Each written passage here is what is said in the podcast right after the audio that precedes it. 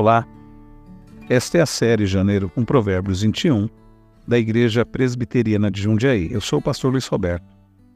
Hoje é dia 18 de janeiro de 2024 e o versículo de número 18 de Provérbios 21 diz assim: O ímpio serve de resgate para o justo, e em lugar dos retos é entregue o infiel.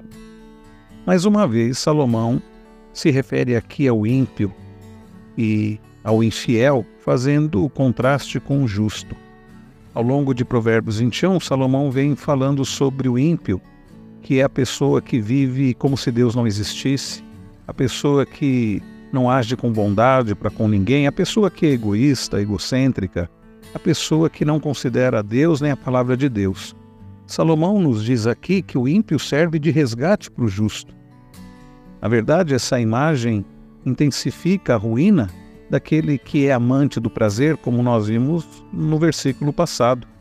Além de não enriquecer, a pessoa perversa acaba servindo de resgate, encarando a morte.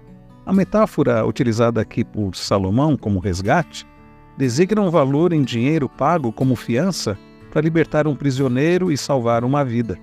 Sem dúvida, não se tem em vista o dinheiro do resgate literal, pois o justo não tem nenhuma dívida para pagar. A metáfora apresenta o justo como num lugar de penalidade, tramada pelo perverso, não de sofrimento merecido. Mas o perverso é colocado em seu lugar nessa situação de aflição e o justo é liberto. A metáfora implica que os perversos, não os justos, são os membros dispensáveis da sociedade. O provérbio ensina que o justo misericordioso vira a mesa contra os ímpios dispensáveis e os coloca no lugar dos retos, a quem eles oprimiram. Não que os pecadores pagam as dívidas dos retos. O ímpio serve de resgate para o justo. Não precisamos retribuir o mal com o mal, nem vingar a nós mesmos. O que precisamos fazer é confiar nossa causa a Deus, pois Ele retribuirá a cada um segundo as suas obras. Confie na justiça de Deus. Não se vingue. Confie que Deus está no controle de todas as coisas.